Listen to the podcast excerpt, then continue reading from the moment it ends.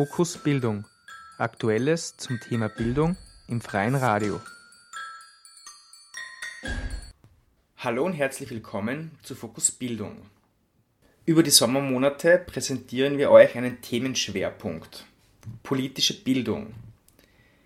Im Detail möchten wir Extremismus thematisieren. In der Juni- und August-Ausgabe sprechen wir mit Andreas Peham vom Dokumentationsarchiv des österreichischen Widerstandes über Extremismusformen, über die Begrifflichkeiten Verhetzung, Verschwörungstheorien und erörtern diese an realen Beispielen. Im zweiten Teil werden wir uns dem Thema Rechtsextremismus an Schulen widmen. Mit Beispielen und Möglichkeiten der Erarbeitung und Bearbeitung im schulischen Alltag gibt Andi Beham Tipps und weist auf Anlaufstellen hin. In diesem Zusammenhang dürfen wir auf Literatur hinweisen. Im Mandelbaum Verlag ist der Band 2 Prävention und politische Bildung zum Thema Rechtsextremismus von der Forschungsgruppe Ideologien und Politik der Ungleichheit herausgegeben worden. Wir wünschen euch über den Sommer spannende zwei Sendungen und hoffen auch, dass diese im schulischen Alltag Einkehr finden. Also ich bin mit zweierlei betraut, also gemeinsam mit einem Kollegen beobachten, beobachte ich den Rechtsextremismus, den Neonazismus äh, von außen, das heißt über seine Publikationen. Wir lesen mit, werten das aus. Wenn wir glauben, dass ein Verstoß gegen österreichisches Recht vorliegt, bringen wir das zur Anzeige. Äh, wir verfassen aber auch Berichte darüber. Auch unter der Strafbarkeit geht es natürlich um eben Monitoringarbeit. Es geht auch darum, und das ist eminent politische Arbeit, weil wir gerade in Österreich konfrontiert sind mit dem Phänomen äh, einer Leugnung überhaupt des Problems Rechtsextremismus und Neonazismus. Und gegen diese Leugnung oder gegen das Totschweigen ist es ihm wichtig, sozusagen die Vorfälle zentral auch äh, zu sammeln, äh, zusammenzuführen und in Berichte dann auch zu dokumentieren. Das wäre ein Teil der Arbeit, der relativ auch, wie man sich vorstellen kann, auch anstrengend ist, insofern als man tagtäglich ja, mit Hass äh, konfrontiert ist, mit Verhetzung, äh, mit Verschwörungstheorien und, und, und. Also alles sozusagen in verdichteter Form eben äh, auf rechtsextremen neonazistischen Seiten, eben vor allem im Internet, das ja zunehmend wichtiger wird, sowohl als Kommunikationsmittel als auch als Propagandamedium. Und hier, äh, wie gesagt, da den ganzen Tag mit diesen Diskursen konfrontiert zu sein, das ist schon belastet. Und da hilft sozusagen auch die persönliche Belastung der zweite Teil äh, meiner Arbeit und was ich eben viel lieber tue, als den Rechtsextremismus äh, zu beobachten, äh, ist präventiv dagegen äh, vorzugehen. Äh, das heißt, äh, politische Bildungsarbeit in einem umfassenden Sinne, auch und vor allen Dingen natürlich an österreichische Schulen, vor allen Dingen in Ostösterreich. Also ich gehe seit Mitte der 90er Jahren im Rahmen der politischen Bildung an Schulen, macht dort äh, Workshops zu den Themen Rechtsextremismus, Rassismus, Antisemitismus. Zuletzt kam auch noch der Dschihadismus dazu. Für uns eine Form auch des Rechtsextremismus bzw. Neonazismus, weil es eben auch um äh, extreme Gewalttätigkeit geht, um eine Verherrlichung auch von Gewalt, die ja auch den Neonazismus kennzeichnet. Also die Tools, die wir uns auch erarbeitet haben in der Neonazismus, Rechtsextremismusprävention, wirken auch zum Großteil deswegen auch äh, in der Prävention äh, gegen Dschihadismus. Also, und wie gesagt, das ist die Arbeit, die mir auch viel mehr Spaß macht, weil man unmittelbar äh, in der Kommunikation mit den Jugendlichen, in der Interaktion äh, auch die Erfolge merkt. Ja, wie leicht es ist, jemanden sozusagen anzustoßen. Und um mehr geht es ja nicht. Ja, eben zu hinterfragen, Widersprüche aufmachen, eben und alles möglichst natürlich ohne Druck, ohne den Wunsch überwältigen zu wollen. Das ist nicht nur verboten in der politischen Bildung, Stichwort Überwältigungsverbot, sondern äh, es ist auch pädagogisch ja nicht sinnvoll mit, dieser, äh, mit diesem Wunsch, quasi wie bewusst auch immer, äh, überwältigen zu wollen oder missionieren zu wollen. Das klingt besser. äh, wenn man da an die Schüler, Schülerinnen rangeht, werden sie zumachen. Also es macht durchaus Sinn, hier jetzt nicht seine eigenen Haltungen, Einstellungen zu verbergen. Das ist damit nicht gemeint. Die macht man und Frau transparent, ja, auch in der Arbeit mit Jugendlichen, aber man darf sie nicht zwingen. Und, also nicht nur man darf sie nicht, man soll sie auch nicht äh, zwingen, diese äh, Haltungen eins zu eins zu übernehmen, weil wenn man das tut, machen sie in der Regel zu, gerade wenn das von Erwachsenen Personen kommt, die zwar auch keine Lehrer, Lehrerinnen sind, da ist es noch dramatischer, sozusagen die, die pädagogisch äh, konträre Reaktion, also äh, konträr zum pädagogisch Erwarteten, äh, nämlich eben zuzumachen bzw. abzuwehren oder genau das Gegenteil dann äh, sozusagen zu übernehmen. Also mit all diesen Einschränkungen äh, die ihm notwendig sind, mache ich diese Arbeit sehr, sehr gern und auch mit großem Erfolg. Also würde ich sagen, wobei natürlich Erfolg immer relativ ist, weil hier ist schon das Problem und das hängt mit dem eingangs erwähnten Problem der Leugnung des Rechtsextremismus politisch und gesellschaftlich äh, zusammen. Das daraus folgt natürlich auch eine, äh, ein fehlendes Problembewusstsein der Politik und der Gesellschaft äh, was diese Präventionsarbeit betrifft und dementsprechend schlecht ist sie finanziell ausgestattet. Das heißt, es gibt kaum Ressourcen. Ja. Äh, das ist wirklich ja, immer nur ein Tropfen auf, dem heißen, auf den sprichwörtlichen heißen Stein.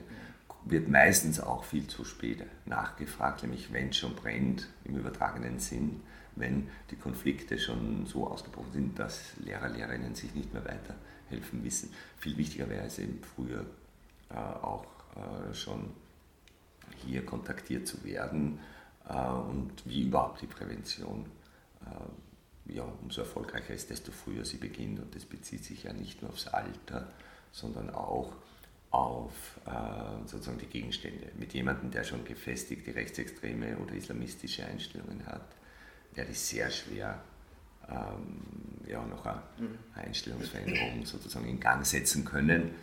Ähm, ich muss aber tatsächlich sagen, zumindest in Ostösterreich und von meiner doch schon äh, jahrelangen Erfahrung haben wir in den Schulen ganz, ganz selten Menschen wirklich mit gefestigten, junge Menschen, mit gefestigten äh, eben rechtsextremen oder islamistischen Einstellungen. Es sind eher so Fragmente, die uns hier begegnen und genau damit müssen wir arbeiten, auch mit der Widersprüchlichkeit. Du hast eingangs erwähnt, dass du dich in einen Arbeitsbereich damit auseinandersetzt, wie schaut die, schauen Publikationen mhm. aus, wo ist die Grenze zur Verhetzung, mhm. ähm, die ganzen äh, Hasstiraden, mhm. Verschwörungstheorien, in dem großen, in der Überklammer Leugnung, die es dann gesellschaftlich annimmt, mhm. eine Verschwörungstheorie. Mhm. Aber was ist das jetzt eigentlich? Was ist jetzt eigentlich Verhetzung? Was, was sind diese, diese Hasspostings? Wo ist die Grenze? Und was ist eine Verschwörungstheorie? Und wie kann ich, wenn ich jetzt nicht direkten Zugang habe, äh, mit dem umgehen oder dagegen vorgehen? Also wie erkenne ja. ich ja. eine Verschwörungstheorie bzw. eine Verhetzung? Naja, bei der Verhetzung hilft schon äh, zunächst einmal das Gesetz, also es ist ja noch im österreichischen Strafrecht, ist erst jüngst reformiert worden, ähm, eben auch verboten und da steht eben drinnen, äh, Verhetzung ist die äh, bestimmte Art und Weise, wie über eine bestimmte Personengruppe, und zu der komme ich gleich zu dieser Gruppe, gesprochen wird. Ja. Äh, und dieses Sprechen über die, diese Personengruppe muss geeignet sein, entweder äh, zu feindseligen Gefühlen gegen diese Personengruppe äh, aufzurufen und in der Folge dessen damit die öffentliche sozusagen Ruhe und Ordnung zu gefährden, oder, äh, das wäre dann der, der, zweite Absatz, wenn diese, dieses Reden über die, eine bestimmte Personengruppe äh, eben geeignet ist, die Menschenwürde zu verletzen. Ja, das ist aber jeweils natürlich im Ermessen der Staatsmannschaft. Was verletze Menschenwürde? Ja, und da gibt es natürlich unterschiedliche Auffassungen. Wir hatten erst letztens einen Fall, wobei das bezieht sich eher auf die Sicherung der öffentlichen Ruhe und Ordnung in Niederösterreich. Letzte Woche eine junge Frau aus St. Egiden, ja, St. Egid, Entschuldigung, äh, postet auf Facebook letztes Jahr äh, unter einem Bericht über einen Brandanschlag auf ein Flüchtlingsheim in Deutschland. Ja, es gibt noch Leute, die sich wehren. Also auch bei uns im Ort äh, müssen wir das Flüchtlingsheim abfackeln, sinngemäß. Ja, äh, wird letzte Woche freigesprochen. Mhm. Ja, der Richter erkennt darin äh, nicht eben Verhetzung und keine Gefährdung der öffentlichen sozusagen Ruhe und Sicherheit, kann aufrufen eben zu einer strafbaren Handlung auch in dem Fall, sondern er spricht in der Urteilsbegründung, im Freispruch, in der Begründung des Freispruchs äh, von den Ängsten der Bevölkerung, die man doch verstehen müsse. Mhm. Ja. Also wir sehen hier ja, dieses große Problem, oder sagen wir so, die Justiz und die Polizei sind Teil des Problems oft. Ja. Natürlich, wenig überraschend, sie sind Teil der Gesellschaft. Ja, und diese Probleme, die wir haben, die dürfen wir nicht individualisieren, auch wenn das das Strafrecht machen muss, natürlich. Aber das heißt dann auch entpolitisieren, ja, dass man so dann aus Rassismus äh, quasi als Struktur, als Diskurs äh, irgendwie ja, das schuldhafte Verhalten Einzelner macht. Das ist eben das Risiko, wenn man sich zu nah an dem Juristischen bewegt. Darum ist es auch wichtig, auch Verhetzung, genauso wie Rechtsextremismus, Neonazismus, außerhalb der Strafbarkeit, jenseits der Strafbarkeit äh, zu definieren und auf den Punkt äh, kritisch zu bringen, weil man sich ja nicht abhängig machen soll, gerade in der Wissenschaft, auch in der Präventionsarbeit, was ein Richter oder Richterin gerade nach Tageslaune heraus als neonazistisch, als verhetzerisch eben definiert. Ja. Aber das ist tatsächlich das Problem, dass es keine oder nur sehr wenige richtig verobjektivierbare Kriterien gibt. Das heißt, es liegt im Ermessen, aber ich würde mal grundsätzlich sagen, wenn jemand, und da bin ich jetzt bei der Personengruppe, über bestimmte Personengruppe, die welche Eigenschaft hat, sie ist schwächer, ja, also dieses Element der Schwäche, das eben aus zahlenmäßiger Schwäche herrührt, aber auch soziale Schwäche meint, zum Beispiel im Fall der nicht österreichischen Staatsbürgerinnen äh, das Recht oder politische Schwäche, äh, das, äh, das fehlende Recht wählen zu dürfen, die Pflicht, um weniger Löhne arbeiten zu müssen. Also sozusagen eben sozialpolitisch, wie auch immer, geschwächte Gruppen sind in der Demokratie geschützt. Ja. Das gilt für alle Demokratien, die ja, dieses Wort auch wirklich verdienen. Ja durch verschiedene Gesetze in Österreich, eben auch durch den Verletzungsparagraf. Das können äh, sexuelle Minderheiten sein, nationale Minderheiten, religiöse Minderheiten und so weiter. Der Begriff ist immer wichtig, die Minderheit, ohne jetzt hier einen minderen Wert behaupten zu müssen, aber es gibt keinen besseren Begriff. Minderheit meint einfach schwäch, äh, schwächere Gruppe, die schwächere Gruppe. Und das ist etwas, was ja die Demokratie aus dem Nationalsozialismus aus Auschwitz gelernt hat, dass sie nicht nur, so wie, die, wie das die rechte und rechtsextreme Seite dauernd behauptet, sozusagen das Recht geht vom Volk aus, ja, dass es äh, nicht nur Demokratie nicht nur Volkssouveränität ist, ja, das Zählen von Stimmen und Abstimmen, sondern Demokratie hat auch eine inhaltliche Seite.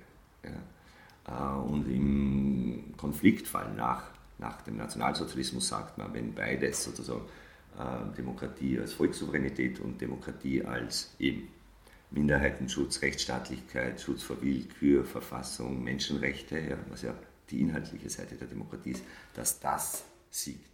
Ja, also das hat, muss den Vorrang haben. Ja. Auch wenn 70 Prozent in einem Land meinen, äh, alle Juden und Jüdinnen gehören vergast, ja, darf das in der Demokratie nicht passieren, ja, weil, wie gesagt, das, äh, die inhaltliche Seite sozusagen die formale Seite sticht nach Auschwitz. Und das sehen wir auch in den Debatten zur direkten Demokratie, auch in der Schweiz. Äh, diese Volksabstimmung, die eigentlich mit Ja geendet hat, ja, die Muslimen quasi vorschreiben wollte, wie sie ihre Gotteshäuser gestalten sollen, ist nicht umgesetzt worden. Weil es auch in der Schweiz, äh, auch die Schweiz ist eine Demokratie, trotz allen plebiszitären Elementen, also jetzt im, ja, ist auch ein Rechtsstaat und auch daran weiß man auch durch die Schweizer Verfassung, dass die Minder, äh, die Mehrheit einer Minderheit, in dem Fall religiösen Minderheit, nicht äh, sozusagen das Tun aufstrukturieren darf. Du hast sehr viele äh, spannende Punkte äh, reingeworfen. Die rechtlichen äh, Rahmenbedingungen schafft die Legislative, das Parlament beschließt Gesetze, die der Verfassung entsprechen. Zwei ja. Drittel des Parlaments verändern die Verfassung. Ja. Das heißt, es gibt hier eine, eine Personengruppe, die mit einer Mehrheit im Nationalrat Werte, wenn wir bei der Werteschulungsbegriffen ja, bleiben, ja. was jetzt in Oberösterreich in den Schulen ja. jetzt die äh, volkstümlichen Lieder zu singen sind und so weiter, bestimmt ja, wie jetzt mit Minderheiten zum Beispiel umgegangen wird. Und dann möchte ich anschließen, wo ist jetzt die Grenze zwischen, ich bin der Meinung, dass irgendwer oder irgendeine Personengruppe irgendetwas ja. zu tun hat, mehr ja. oder weniger Rechte ja. haben bekommen, die Grenze zur Verhetzung? Ja. Ähm, naja, die Grenze ist, äh, zur Verhetzung ist äh, sozusagen die Gewaltfrage natürlich. Ja. äh, ist das, was ich sage, geeignet, äh, andere Menschen zur Gewalt aufzustacheln? Kann ich das beurteilen überhaupt? Ja, das liegt eben im Ermessen. Das ist der Ermessensspielraum der Justiz. Ja. Mhm. Beziehungsweise im Fall von Susanne Winter braucht sie das, das, das gar nicht mehr. Ja, als Susanne Winter 2008 ähm, den Propheten Mohammed sozusagen mit Kinderschändung und Epilepsie in Zusammenhang gebracht hat, war das ganz klar. Also das ist geeignet, ähm, ja, um die Ruhe, äh, Sicherheit und Ordnung, wie es heißt, in Österreich zu gefährden. Ja, das war damals rund um Karikaturenstreik, da gab es schon die ersten Berichte auf Al Jazeera, österreichische Nationalrätin, äh, sozusagen äh, verunglimpft unseren Religionsstifter. Da hat die Justiz gesagt, klar, das müssen, da müssen wir aufpassen, da kann Österreich Schaden erwachsen, sozusagen auch ökonomisch natürlich. Äh, da müssen wir Urteil sprechen. Ähm, es stimmt schon, dass äh, mit zwei Drittel Mehrheiten Verfassungen zu ändern sind. Und ich weiß auch auf der anderen Seite, und das ist der tiefere Grund, dass es von rechtsextremer Seite Forderungen gibt, äh, dass Österreich zum Beispiel aus der Europäischen Menschenrechtskonvention sozusagen austritt. Ähm, das ist aber meiner Meinung nach relativ unrealistisch. Also ich halte es auch, und darum auch ist ja die Verfassung auch durch zwei Drittel Mehrheit äh, geschützt, ich halte es noch, aber vielleicht irre ich mich, äh, für schwer denkbar, dass die extreme Rechte in Österreich eine Zweidrittelmehrheit äh, kriegt und demnach dann auch die Verfassung ändern könnte oder die Menschenrechtserklärung nicht mehr für gültig erachten würde. Und da kommt dann auch natürlich noch die EU dazu, ja, die hier schon auch ein Garant ist bei aller Kritik, bei allem Scheitern. Ja. Aber das sieht man auch am ungarischen Beispiel. Ungarn hat jetzt eine wieder christliche Verfassung, das heißt, Ungarn kann nur sein, wer sozusagen Christ ist. Aber die Umsetzung dieser Verfassung, also der Ausschluss von Juden und Jüdinnen aus der ungarischen Nation und von Muslimen, ist nicht möglich. Also das wird nicht Staatsbürgerschaftsrecht, weil es die EU verhindert. Ja, also da sehen wir, es gibt dann schon noch eben, und das ist das Gute am europäischen Integrationsprozess, wobei hier meiner Meinung nach die EU viel mehr Druck auch machen könnte, politisch, gerade auf die osteuropäischen Länder, aber das ist halt auch eine Frage des Kräfteverhältnisses. Zur Verschwörungstheorie, ähm, da muss man natürlich auch unterscheiden, äh, zwischen sozusagen ja, gefährlichen und weniger gefährlichen Verschwörungstheorien. Also wer ist immer wieder gemeint. Es gibt aber schon eben eine Struktur von Verschwörungsdenken und Verschwörungsmythen und die ist überall gleich. Und äh, ausgehend von der historischen Erkenntnis, dass die erste Verschwörung, die auf, der, die auf der Erde dokumentiert ist, die Verschwörung zur Ermordung von Jesus ist ja, und damit äh, in einem ja, nahe Verhältnis zum Judentum gebracht wurde, weil ja äh, für immer noch sehr viele Menschen äh, sozusagen nicht die Römer verantwortlich sind für den Tod Jesu, sondern die Juden und Jüdinnen. Und sozusagen ausgehend von der ersten Verschwörung ähm, hat, haftet diesen Verschwörungstheorien äh, immer etwas Antisemitisches an, auch wenn Juden und Jüdinnen gar nicht erwähnt sind. Und dann die Nazis haben das dann sozusagen konsequent auf den Begriff gebracht, indem sie von der jüdisch-freimaurerischen Weltverschwörung sprachen. Ja? Aber da sehen wir immer sozusagen die jüdische Weltverschwörung ist quasi das Vorbild, nach der alle anderen Verschwörungstheorien sozusagen geschaffen wurden. Äh, insofern, und das ist eben wichtig, weil ich vorher gesagt habe, es ist äh, entscheidend, äh, gegen wen sich diese Verschwörungstheorie richtet. Einmal richtet es mehr schon an, das andere weniger mal. Also das auch so quasi gleich wiederum zu relativieren, darauf hinzuweisen, auf die strukturelle, äh, auf den oder sagen wir so, auf den strukturell antisemitischen Gehalt aller Verschwörungstheorien. Ja. Aber dann äh, gibt es natürlich eben Verschwörungstheorien, äh, am, am, Übergang zur Satire, ja, und das ist auch schon Teil der Präventionsarbeit, ja, Verschwörungstheorien sozusagen aufzugreifen und so, so zu übertreiben, ja, damit man quasi den, das Lächerliche, das aber schon im Kern der Verschwörungstheorie liegt, ähm, schon äh, das deutlich macht. Da gibt es eben auch für, das pädagogische Arbeiten ganz gute Beispiele wie die Verschwörungstheorie zur Mondlandung oder die Bielefeld-Verschwörung, äh, wo man ganz gut die Mechanismen zeigen kann. Ähm, wie erkennt man Verschwörungstheorien? Naja, äh, wenn äh, Menschen, die zum Teil namentlich genannt werden oder als Gruppe, äh, wenn denen sozusagen mehr Macht zugeschrieben wird, als sie tatsächlich hat, wobei es, es gibt bei Verschwörungstheorien natürlich immer einen wahren Kern. Ja. Es gibt Menschen, die haben mehr ökonomische oder politische Macht als andere. Das heißt, dementsprechend äh, haben sie auch mehr Einfluss. Das ist sozusagen der wahre Kern. Es gibt auch äh, Ereignisse, die äh, manchen, also gerade auf globaler Ebene, die einer, also manchen nützen und anderen schaden. Ja? Und das ist jetzt das Problem äh, des Verschwörungsdenkens, sozusagen, wo ich auch sehr schwer äh, mit Gegenstrategien unmittelbar antworten kann, nämlich Menschen sehen ein Ereignis, ein Ereignis äh, X und sehen, und das ist noch richtig, ja, dass von dem Ereignis X die Personengruppe, ja, nennen wir sie Juden und Jüdinnen, profitiert. Und jetzt, und das kann ja noch sein, nehmen wir mal ein konkretes Beispiel her, äh, die Heere Napoleons äh, landen in Ägypten bzw. überschreiten den Rhein und überall dort, wo sie erfolgreich sind, werden Juden und Jüdinnen sozusagen emanzipiert. Ja, das heißt, die Ghetto-Mauern niedergerissen, beziehungsweise im arabischen Raum der Dhimmi-Status, ja, der schutzbefohlenen Status überwunden. Sie werden sozusagen formal gleichberechtigt, so wie in Frankreich schon ein paar Jahre davor. So, das sehen jetzt die sozusagen äh, überfallenen und dafür sagen fremdbeherrschten, entweder deutsche oder ägyptische Nationalisten, frühe Nationalisten sehen das, aha, wir haben profitiert von den Eroberungen Napoleons und jetzt, und jetzt kommt der Fehlschluss. Ja, nämlich, wir nennen das Cui Bono-Logik. Wem nützt das, heißt Cui Bono? Ähm, nämlich äh, der Kurzschluss besteht darin, dass man äh, die Gruppe, die, die von einem Ereignis profitieren, objektiv, und das mag ja noch stimmen, sozusagen quasi zu den Urhebern, zu den Verursachern dieser Ereignisse. Klar, ja, wenn ich, also in diesem Denken ist es nicht möglich, dass es Ereignisse geben kann, ja, äh, von denen wer profitiert, wo die Ursache ganz etwas anderes ist. Ja. Das, das muss kurz geschlossen werden. Ja. Es geht bei den Verschwörungstheorien tatsächlich auch natürlich um ein extrem vereinfachendes Denken, um eine Reduktion von Komplexität. Darum sind ja diese Theorien gerade in Zeiten, äh, Stichwort der neuen Unübersichtlichkeit, äh, so attraktiv, ähm, weil sie bedeuten natürlich enormen Machtzuwachs, Sicherheit. Ähm, ja, insofern machen sie unter Anführungszeichen den Betreffenden auch Spaß, ja, weil sie äh, sozusagen Souveränität suggerieren, die Schwäche kleiner werden lassen, Ohnmachtsgefühle. Also es gibt schon auch, schon auch sowas wie ein Lustgewinn an Verschwörungstheorien. Äh, erkennen tut man sie ja am Geraune, am, am, sozusagen gleichzeitig haben sie auch was so Esoterisches, ja. Weil natürlich, wenn man einer Verschwörungstheorie anhängt, gehört man ja zum Kreis der, äh, Kreis der Erleuchteten.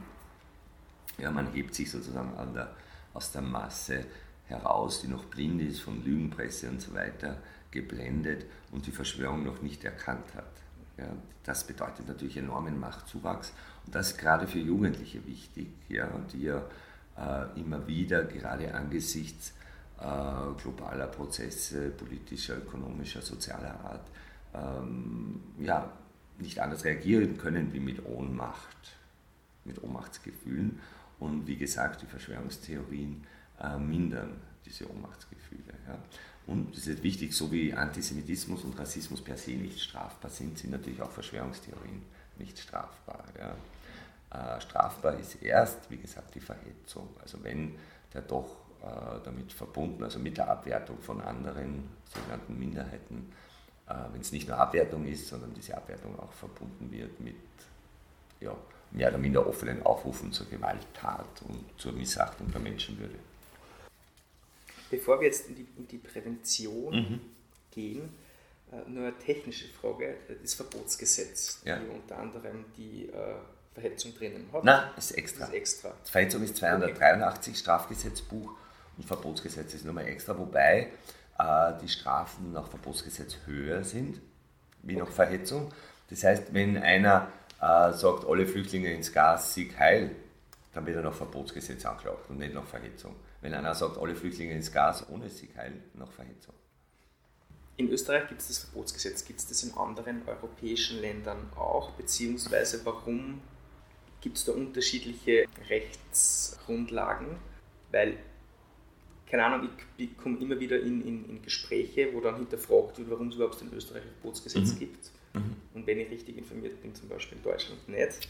Ah, doch, doch aber nicht in der Form. Es gibt ein anderes Gesetz. Also das ist tatsächlich ein Problem, die unterschiedliche Rechtslage in Europa, die hat aber historische Gründe. Ja, Verbotsgesetze, wobei sie unterschiedlich sind, gibt es in den Ländern, wo Faschismus sozusagen, also in Westeuropa jetzt, quasi äh, von ihnen, also vor allem in Italien, Österreich und Deutschland. Ja. Das sind die Länder, wo es unterschiedliche Gesetze gibt. In Österreich das strengste. Aber schauen wir uns Deutschland an, zum Beispiel, da ist wiederum das Abzeichengesetz strenger. Ja. Mhm. Also deutsche Neonazis dürfen mit Campus rumlaufen. Aber, und das haben wir wieder jetzt in Österreich, dafür ist in Österreich das Versammlungsgesetz strenger. Demonstrationen wie in Deutschland von der NPD wird es in Österreich nicht geben in der Form. Ja. Auch die NPD als Partei wird es nicht geben. Eine ähnliche Partei ist in Österreich 1988 verboten worden. Ja. Aber grundsätzlich gibt es eben, und das ist sozusagen der historische Grund in den Ländern, wo Faschismus, Narzissmus sozusagen von innen heraus an die Macht gekommen ist, hat man nach 1945 gesagt, nie wieder, wir müssen es auch rechtlich äh, verhindern. Es ist dann nicht gelungen, äh, im Prozess der europäischen Integration dieses Denken sozusagen zum europäischen Denken zu machen, auch diese, diesen Zugang zum Recht. Äh, auf der einen Seite haben wir angelsächsischen, skandinavischen Raum eher diese Orientierung Richtung USA und der Rechtstradition dort, nämlich äh, also der Nichtstrafbarkeit des Hasses, des Schüren von Hasses, äh, der nationalsozialistischen Betätigung. Dafür sind aber dann dort die Verbrechen strenger bestraft, die sogenannten Hate Crimes. Äh, also in Schweden und Dänemark können Neonazis offen marschieren, mit Hakenkreuz, Fahnen, NSDAP und so weiter, den Holocaust leugnen und so weiter. Was es jetzt schon gibt, auch ist der europäische Haftbefehl, der auch für rassistische also Verhetzungsdelikte gibt. Also auch wenn es kein Verbotsgesetz gibt in jedem Land Europas, hat die EU doch durchsetzen können, dass jedes Land äh, sozusagen eine Antidiskriminierungsgesetzgebung und da ist immer auch Teil sozusagen die Strafbarkeit der rassistischen Verhetzung. Ähm, wie gesagt, äh, sowas wie ein europäisches Verbotsgesetz war vor allen Dingen nach 2004 auch nicht mehr äh, umsetzbar nach der Osterweiterung, ja, die ja ganz andere Sichtweise auch auf die Geschichte haben für viele Länder, gerade im Baltikum oder die tragenden politischen Eliten äh, rechts der Mitte dort für, äh, ist ja nicht der Nationalsozialismus sozusagen das Böse und das Unheil, äh, sondern ganz im Gegenteil. Ja? Also die sehen ja quasi den Nationalsozialismus oder die, die, die Wehrmacht und SS sozusagen als Befreier, Befreierinnen vom Bolschewismus. Ja? Da haben wir wieder ganz anderes. Also auf jede Forderung Westeuropas nach 2004 zum Beispiel europaweit das Hakenkreuz zu verbieten, antwortet Osteuropa, nein, da müssen wir aber Hamm und Siegel auch verbieten. Ja, und dadurch ist es schon wieder äh, vom Tisch, weil das geht natürlich nicht. Ähm, also da wird die EU noch, ja, und sie ist ja auch diesbezüglich schon gescheitert als politische Gemeinschaft, die Osterweiterung, das sehen wir gerade auch in der Flüchtlingskrise, ist viel zu früh erfolgt. Also die, äh, das war eindeutig die Entscheidung zugunsten der ökonomischen Integration und zulasten der politischen Integration. Und ja, das rächt sich jetzt auch. Wir sehen es in Ungarn, wir sehen es in Polen. Äh, und das Problem ist halt der fehlenden europaweiten Regelung, dass österreichische Neonazis, die hier gesucht werden, nach Dänemark, Schweden abtauchen können und, oder Spanien und nicht ausgeliefert werden. Ja, das ist halt schon auch ein Armutszeugnis äh, für Europa, finde ich.